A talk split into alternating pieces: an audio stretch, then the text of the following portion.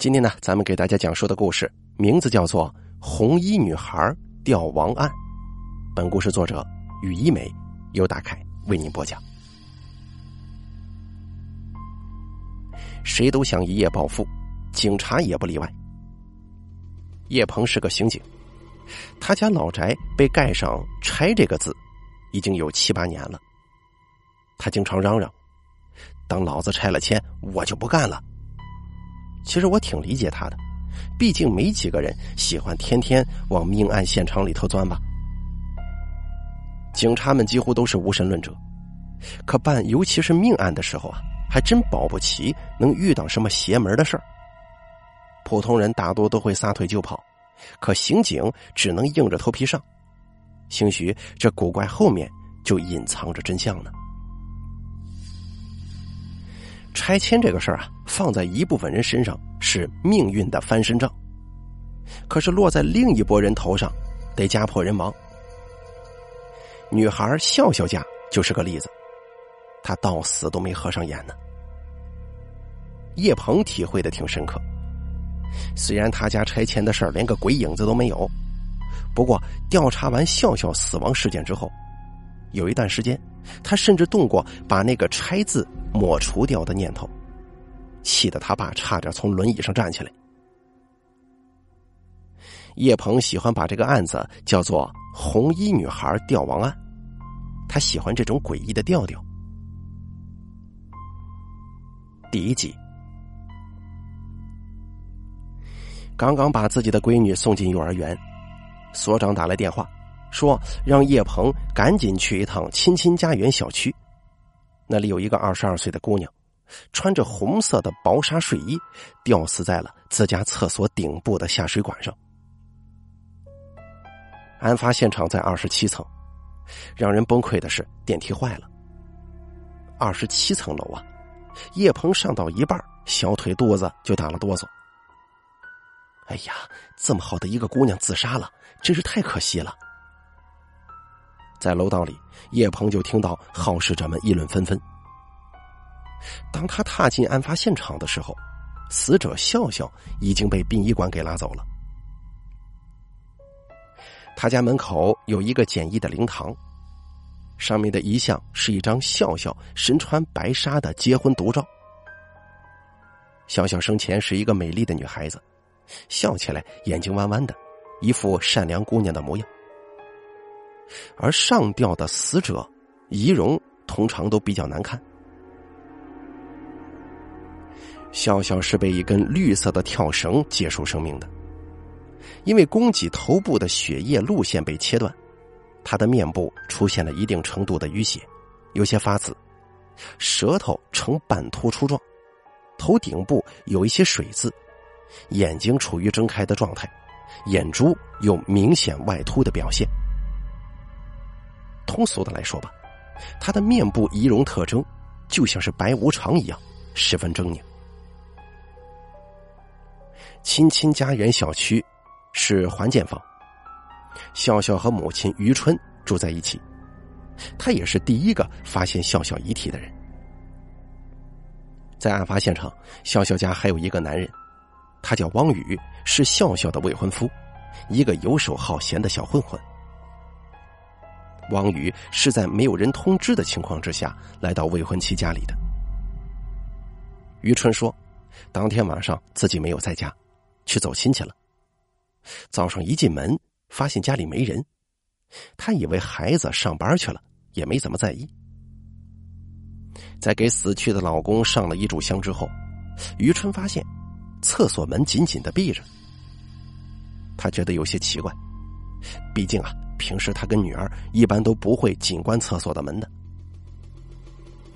于春拧开厕所门之后，整个小区都听见了他撕心裂肺的哭喊声。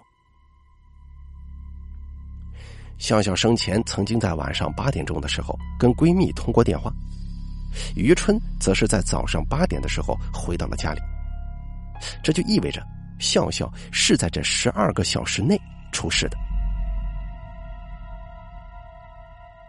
法医小赵才来两个月，目前只能跑这种疑似案件的现场。他发现笑笑的额头有伤，像是撞击产生的创口，也是他给殡仪馆出具了死亡证明，死因是自缢。母亲于春向警察解释道：“自己的女儿有严重的抑郁症，时常会做出自残的行为。他不但向民警展示了笑笑服用的药物，还掐了掐死者胳膊上大大小小的划痕和烟疤。而笑笑的抑郁症开始于半年前。在这半年里，笑笑家发生的一切就堪比是一场电影。因为拆迁。”在某学区里的亲亲家园小区，于春家得到了三套三居室跟一笔不菲的赔偿款。于春的丈夫老唐被这笔从天而降的财路推向了酒池肉林。在补偿款拿到的两个月之后，老唐脑梗死在了桑拿技师的温柔乡。为此，洗浴中心又赔付了于春母女两人将近百万元。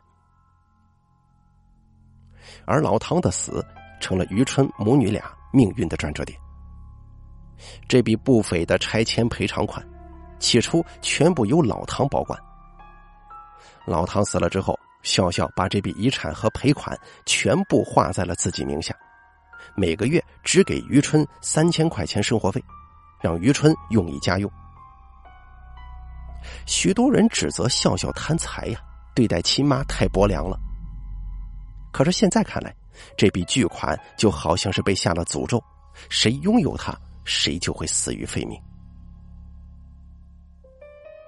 叶鹏在现场勘察了一圈之后，觉得笑笑的死跟诅咒无关，但却可能是因为这笔巨款。屋子里的人你一言我一语，毫不热闹。要不是有灵堂在，这里也许会被当做菜市场的。奔丧的亲戚们起初悲伤，哭了几嗓子之后，就有人试探着向于春提出了借钱的请求。他们的理由五花八门：买房子、上学、看病，甚至有提出买猫粮的。似乎从来就没关心过笑笑为什么而死。这言语之中啊，听出了恭喜发财的味道。毕竟笑笑这么一死。老唐家将近千万元的遗产都将归到于春的名下，可是叶鹏却觉得笑笑的死十分蹊跷。于春发现笑笑出现意外之后，还没有来得及通知任何人，汪宇就立马赶到了现场。况且汪宇家离笑笑家并不近，他就像是一个等在门外的窥视者，就等着于春发现笑笑的尸体呢。叶鹏要汪宇、于春跟他回到所里接受讯问。是法医小赵跟叶鹏最后离开笑笑家的。可是当他们准备下二十七楼的时候，刚刚修好的电梯又不灵了。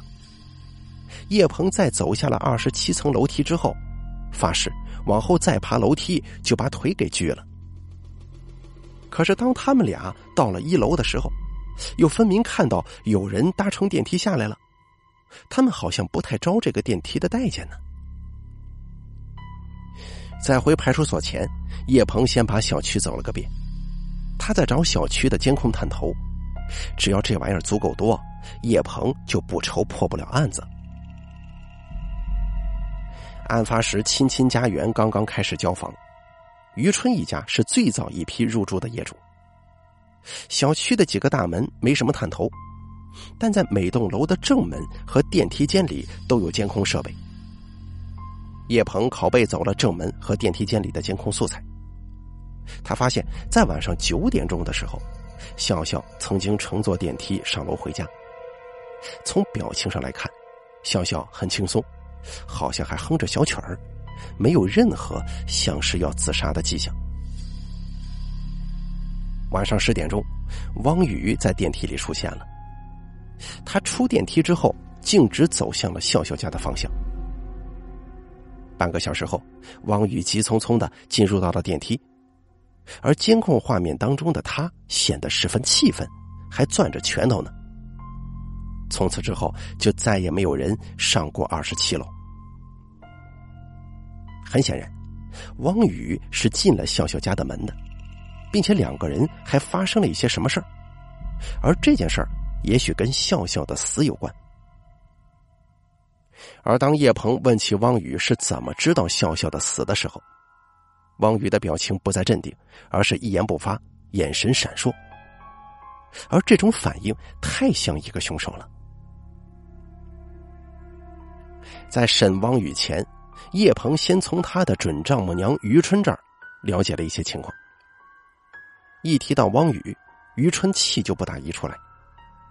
于春觉得女儿自杀一定是因为汪宇太混蛋了。自打老唐死了之后，笑笑就经常被汪宇打的是青一块紫一块。汪宇很大方的承认，他在笑笑生前曾经跟他见过面，两个人还发生过争执，而争吵的原因是汪宇让笑笑再给他打两百万块钱。汪宇的理由很简单，他要毒资用来买毒品。平时汪宇会以各种正当理由要钱，可这个借口令笑笑不敢相信。他知道汪宇没有正经工作，爱玩。但是却从来没想到自己深爱的男人居然是个瘾君子。况且笑笑那个时候刚刚怀上了汪宇的孩子，只是他还没有告诉过给任何人。这个受伤的女人从惊诧到绝望，从沉默到爆发。他先是用拳头使劲砸向汪宇，被汪宇一把推开之后，心如死灰的笑笑用自己的头撞墙自残。十分用力，两个人大吵一架。十点二十五分，笑笑第一次叫汪宇滚出他的房间。这一切过程，汪宇对答如流，在证词上几乎没有太大破绽。在叶鹏看来，这只是汪宇的一面之词，他有十分明显的作案动机，还自称是吸毒人员。这种瘾君子为了毒资杀人的案子，叶鹏见过的实在太多了。不过，叶鹏还需要证据，他首先得证明笑笑的死并非意外。笑笑的葬礼安排在事发后的第三天，如果没有足够的证据来支撑，笑笑会被如期火化，这对叶鹏他们来说并非好事啊。汪宇有时间和空间上的条件，更重要的是，汪宇自称吸毒，他有足够图财杀人、伪造现场的动机。叶鹏同样也对于春的口供进行了印证。在城内的一个老旧小区里，叶鹏见到了这个操着西北口音的亲戚。这个证人证实，于春当晚的确在这过夜了，早上一早从他家离开。这半年里。先是死了老公，接着女儿自杀。于春离开派出所的时候，嘴里不停的念叨：“要这么些钱，又有什么用呢？”民警本想送他回家，可是于春问民警：“我现在还有家吗？”他留下的是一个悲伤的背影，慢慢的消失在人流之中了。于春没有回去给笑笑守夜，又去了亲戚的家。他现在已经沦为孤家寡人，再坚强的人也需要亲人的陪伴。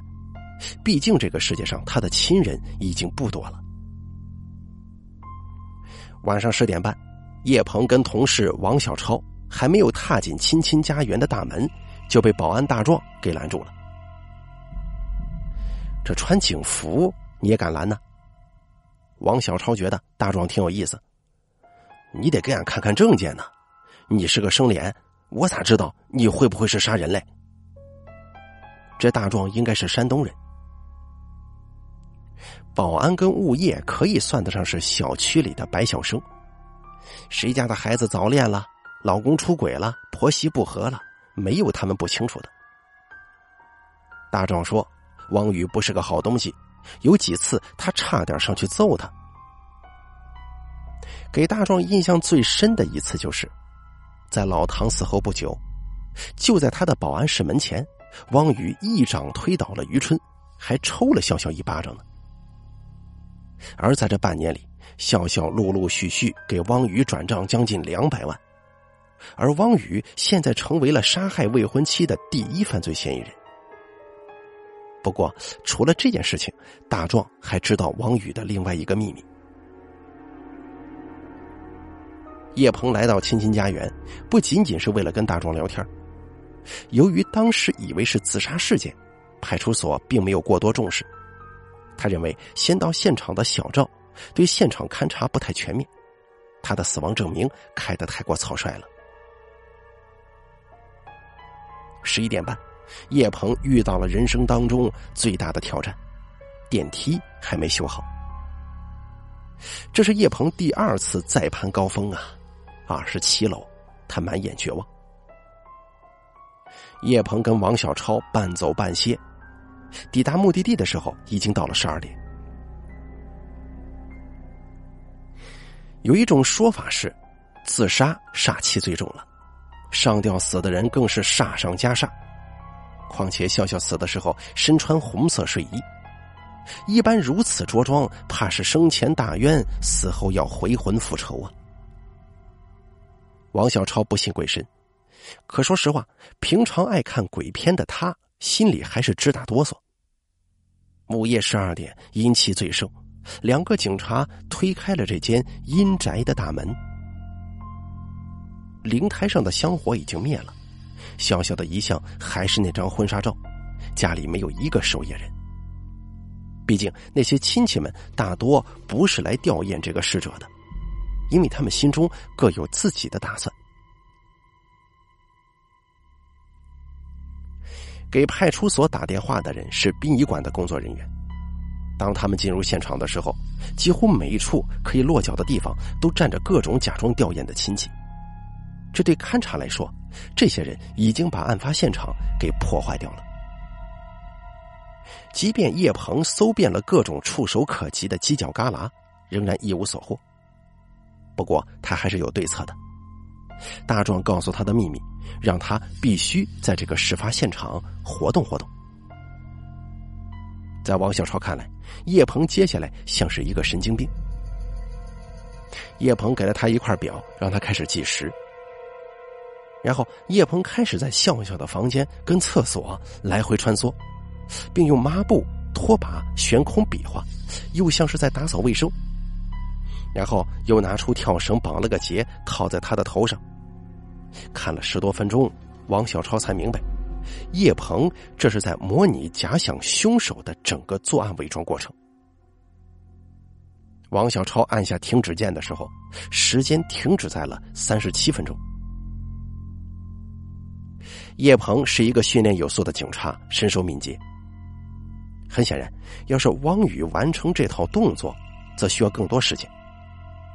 三十七分钟，超出汪宇在笑笑家停留的时间了。从技术层面上来说，三十分钟内让汪宇完成杀人、清理并且伪造现场的整套动作，不现实。王小超觉得，汪宇应该排除嫌疑了。鹏哥，我觉得笑笑真的可能是自自杀的“杀”字还没有来得及说出口，笑笑家突然一片漆黑，他家的电表跳闸了。我操！叶鹏跟王小超几乎同时脱口而出，这会儿他俩就在卫生间里，也就是笑笑穿着红衣服上吊的地方。卫生间里一片漆黑。窗外透进来的微微蓝光打在他俩脸上，更要命的是，两个人对面就是镜子。叶鹏看着镜子里的自己，居然越看越心慌，耳边出现了水滴缓缓落下、砸在地板上的声音。你想想，夜里十二点，在死过人的房子里停电了，太他妈吓人了。叶鹏回忆起这个瞬间的时候，额头有冷汗划过。好在王小超迅速打开手电，总算是让这个诡异的空间有了一点人气儿。不过谁也没说现在就要走，两个人只能硬着头皮继续调查。谁让他们是警察呢？可警察归警察，心里面还是多少会有些发毛的。王小超这就要去开电闸，叶鹏拉住他了。叶鹏问小超：“小超，你听见水滴的声音了没有？”有时候，越是至暗时刻，越能够感受到一些不易察觉的线索。妈呀，鹏哥，都都这会儿了，你还渲染什么恐怖气氛呢？赶紧拉闸吧，这这太可怕了。王小超想要灯光，可是叶鹏却想起了一个死者尸体上的细节，那就是笑笑的头顶有水渍。笑笑是上吊身亡的，这个水渍其实很难形成。叶鹏打开手电。发现卫生间顶部的下水管在一点一点的往下滴水，笑笑头上的水渍应该就是这个漏水点所形成的。也就是说，这儿就是笑笑上吊的地方。叶鹏第一次感觉到冥冥之中有人在给他暗示。他盯着那个出水点，越看越觉得里面有文章。小超，你快蹲下。叶鹏有些着急的说：“王小超不知道叶鹏葫芦卖的什么药，乖乖蹲了下来。叶鹏一下子骑在了王小超脖子上，让他站起来。鹏哥，都这个点了，你还玩呢？”王小超急了：“赶紧的，快点起来！”叶鹏完全不顾王小超能不能负担自己的体重，好像水管这儿有什么珍奇的宝贝，一旦耽搁就会不翼而飞。其实呢，这只是一个普普通通的漏水点，并没什么稀奇。刚好落水点之下有人自杀，或者是自杀之后开始漏水，这是合理解释。这对于案件来说，并没有什么直接的影响。可是王小超的腿已经开始发抖了，毕竟他也是刚刚爬过二十七楼的男人，有些撑不住了。这个上吊的下水管肯定还有玄机。叶鹏十分相信自己的判断，他让王小超把脚尖踮起来，而叶鹏的视线来到了漏水点的上方。叶鹏用他那破手电筒在水管上方发现了一个最直接的证据，就是他了。叶鹏十分兴奋，有些手舞足蹈。鹏哥，你别晃悠了，行不？我他妈快撑不住了。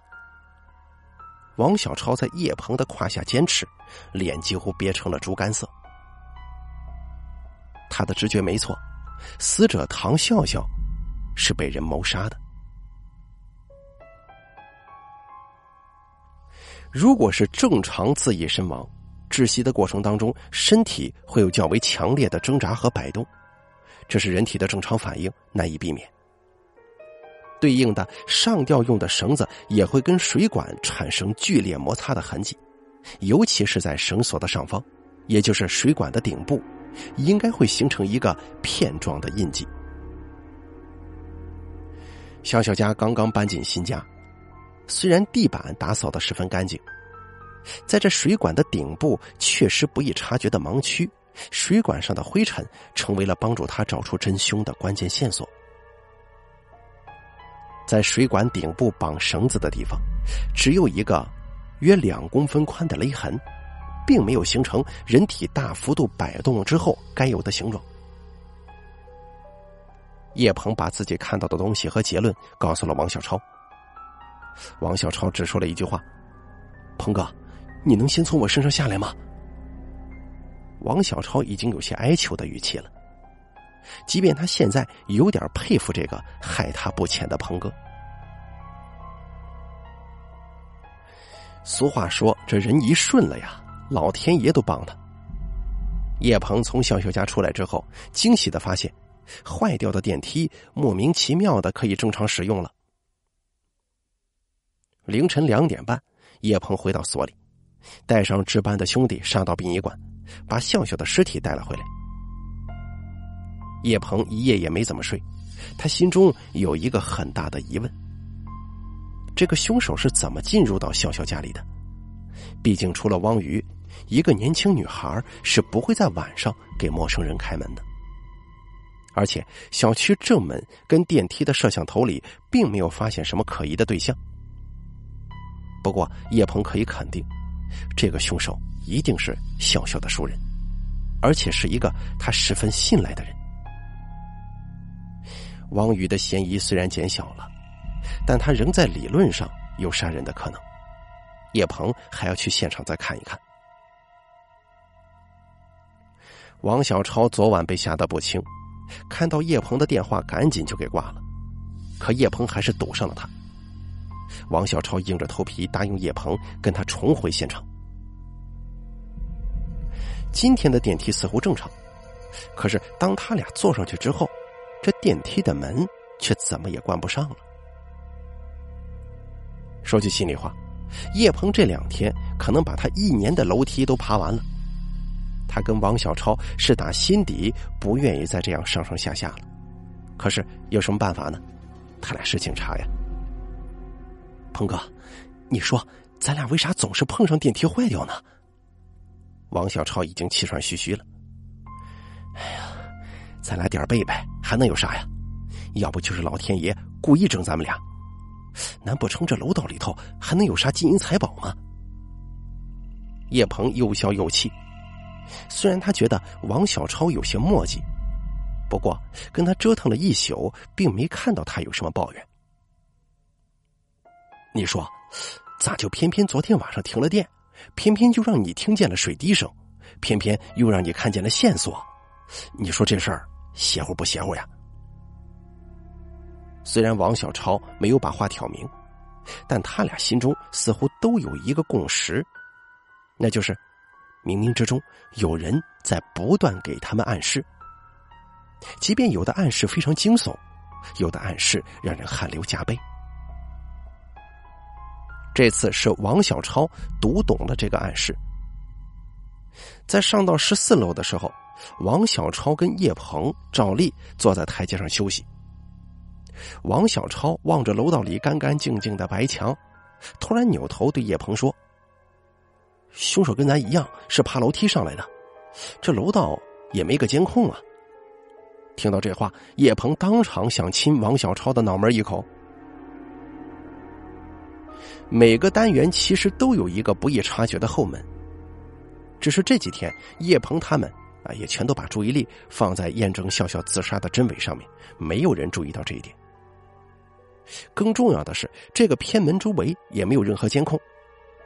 这意味着，凶手只要从偏门上来，爬过二十七层楼梯，就可以悄无声息的来到笑笑家门外了。解决了这个问题，汪宇又有嫌疑了，因为他完全可以在离开笑笑家之后，再一次走楼梯，躲过监控，进入案发地，而且这一次他有充足的时间来处理现场。但叶鹏并没有对汪宇进行下一步的工作。他叫王小超去了一趟银行和房管局，他俩在调查另外一个人，一个他们之前忽略掉的嫌疑对象。法医对笑笑进行解剖的时候，给叶鹏提供了一个细节：笑笑头部的伤口不全都是自己造成的，他发现其中一处创口是由钝器所伤。这就说明笑笑被人打死了，或者是击晕之后，才后来挂上水管，伪装成自杀的。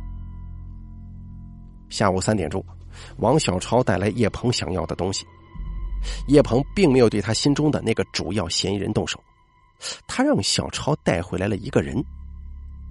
这个人呢是于春的亲戚，这个自称是笑笑远房表舅的三十六岁男人洪宝金。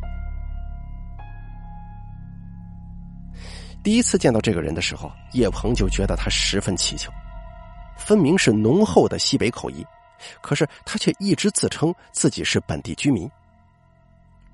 而他曾经跟于春来往密切，很有可能觊觎他的万贯家财。不过，他并不是警方怀疑的凶手，但他却是这起谋杀案的关键人物。而叶鹏认定，杀死笑笑的凶手。就是他的母亲，于春。还记得那个保安吗？大壮。他告诉叶鹏的秘密是，其实汪宇就租住在这个小区，但笑笑并不知道。大壮还曾经在汪宇租住的单元里碰见过他跟别的女人厮混在一起。而案发当晚的监控显示，汪宇在十点三十二分进入到自己租住的单元内，十点三十四分，汪宇回到了自己的出租房。再也没有乘坐电梯下过楼。洪宝金告诉叶鹏，于春当晚曾在他那儿待过，但在八点钟的时候啊，于春就走了。于春曾经是个护士，相比于汪宇，他更懂得如何清理案发现场。更重要的是，只有他能够在事发之后迅速召集起大量的亲戚赶到现场，并且破坏现场。而他母亲的身份更具迷惑性。他曾在叶鹏没来之前几次哭晕过去。正是因为如此，法医就相信了于春的表演，开具了认定自杀的证明。亲妈于春可能杀死了自己的女儿唐笑笑，这个推测令人难以接受啊！女性嫌疑人跟男性相比。他们的心理防线其实是比较脆弱的。在审讯室里，他跟叶鹏之间没有过多的问答，就交代了自己杀害笑笑的经过。至于原因嘛，于春只是留下了这样一句话：“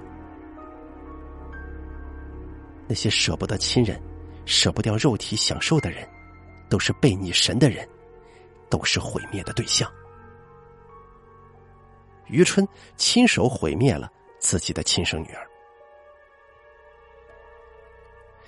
于春曾经在卫生间里待了三个小时，一直盯着挂在水管上的女儿。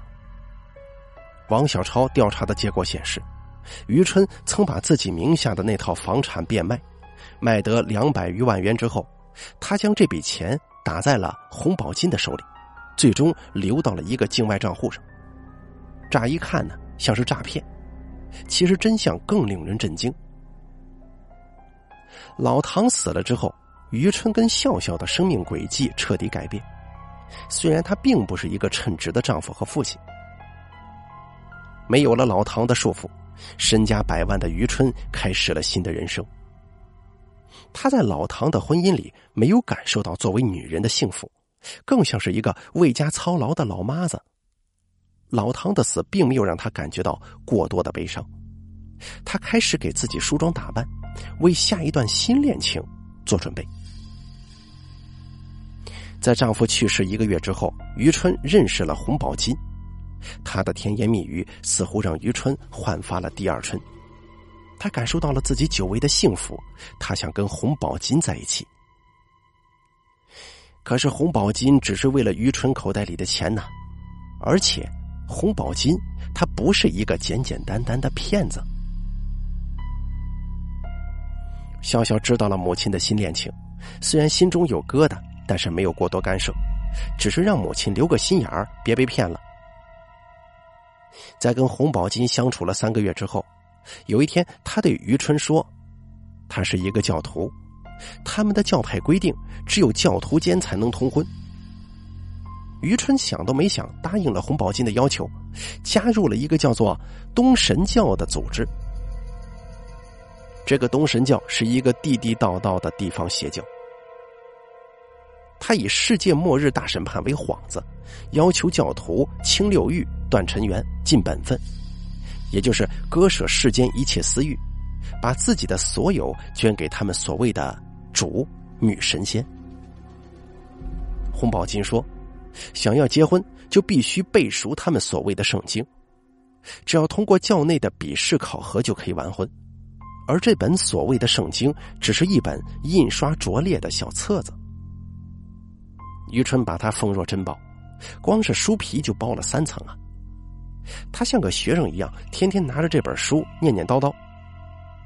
同在一起的笑笑起初没有在意，直到有一天，他发现于春名下房产的名字被变卖了。而用于春的话来说，这叫做为神尽本分。他收走了母亲的银行卡、信用卡，每个月只给于春三千块钱。他不在乎怎么被人指责，他只是不想让母亲越陷越深。而对于洪宝金，笑笑让汪宇曾经去收拾过他，因此洪宝金提出跟于春分手。于春在保安室门口截住了汪宇和笑笑，指责他俩毁了自己来之不易的感情。三个人之间呢就发生了推搡，汪宇推倒了于春，笑笑转而开始护着母亲，不断的用包砸向汪宇。而汪宇觉得自己太冤了呀，本来是帮着女朋友办事儿，最后却落了个不是，抬手就抽了笑笑一巴掌。他认为这母女俩太蠢了。于春是愚蠢，笑笑是愚孝。起初的时候，于春信教是为了爱情，但每天学习教义，他就被这个小本子彻底洗脑了。他觉得金钱是这个世界上最肮脏的东西，必须要交给他们的真神保管。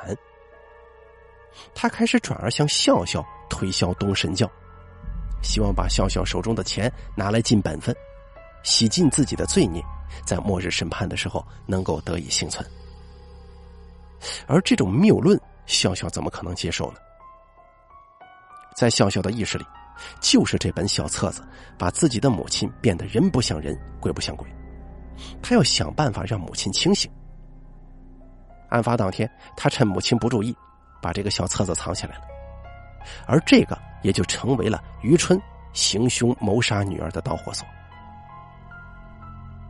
于春找不到小册子，急得快要发疯了。他问洪宝金能不能给他一本新的。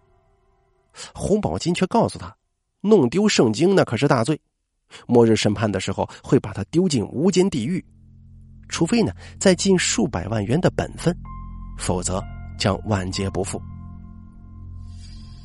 洪宝金说，必须要在发现丢失后的十二个小时内找到他。于春翻遍了整个家里也没找到，他又跑出去搜遍每个他曾经待过的角落，仍然没有所谓的圣经下落。他到洪宝金家求他多给自己一些时间，但洪宝金告诉于春这是神的旨意，任何人都不能违背。而那本劣质的印刷品就藏在笑笑的背包里。对于春而言，找不到小册子。那就只能拿钱解决了。晚上十点半，在跟汪宇争吵过后，心如死灰的笑笑等来的，是他的死神，也就是他的母亲于春。于春的好运气让他躲过监控探头。他回家的时候电梯坏了，于春不得不走向楼梯间。他上楼的速度很快，留给他的时间不多了。他见到笑笑以后，没有注意到笑笑头上的伤口、哭红的双眼，而是伸手向笑笑要钱，他要笑笑替他赎罪。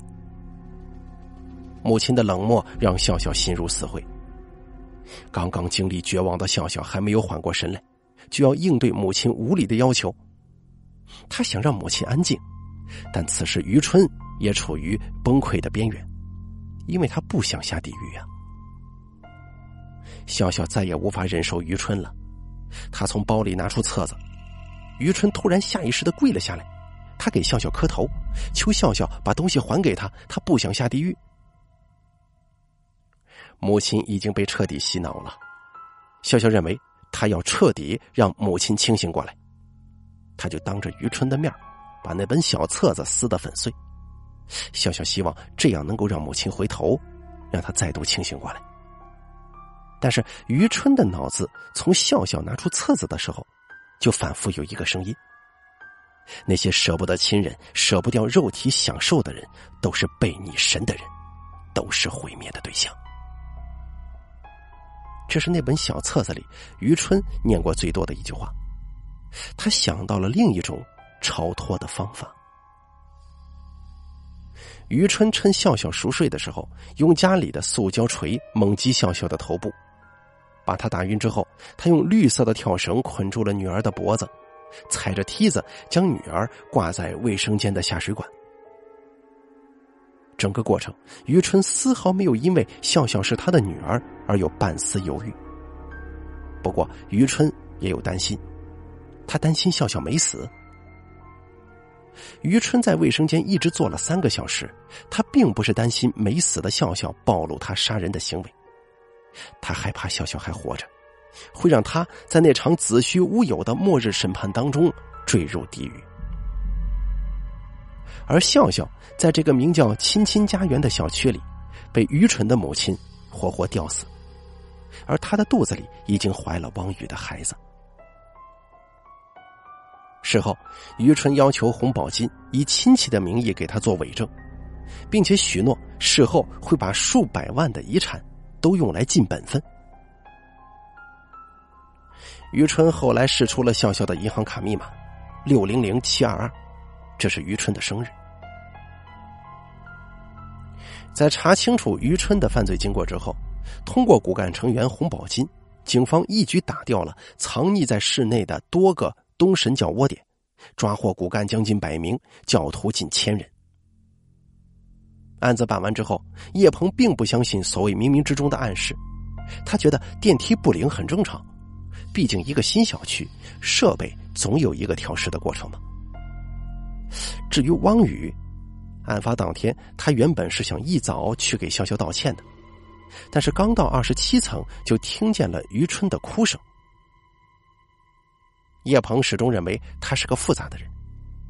在调查汪宇账户的时候，警方发现，笑笑之前给他的两百万元，他压根就没动过，而且他的银行卡里居然还多出了二十万。这二十万是他给唐家的彩礼，他不想被于春看扁了。而且汪宇根本就不吸毒。用他的话来说，孝顺的笑笑。迟早有一天要被于春要走所有的钱，他得想办法给他们的未来留一点所以才以各种理由从笑笑那里要钱。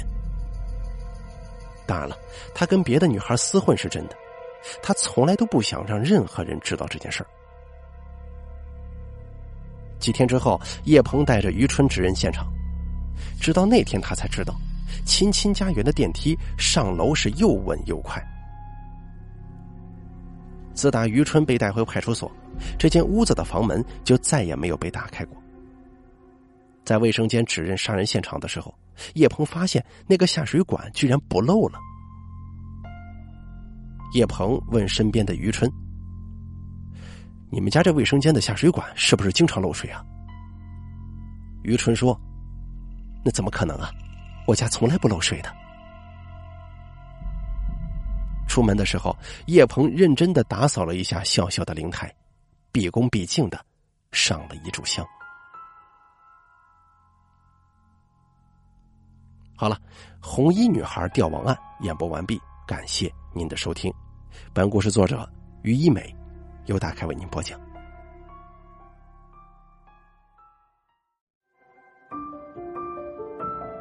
本期故事演播完毕。想要了解大凯更多的精彩内容，敬请关注微信公众账号“大凯说”。感谢您的收听。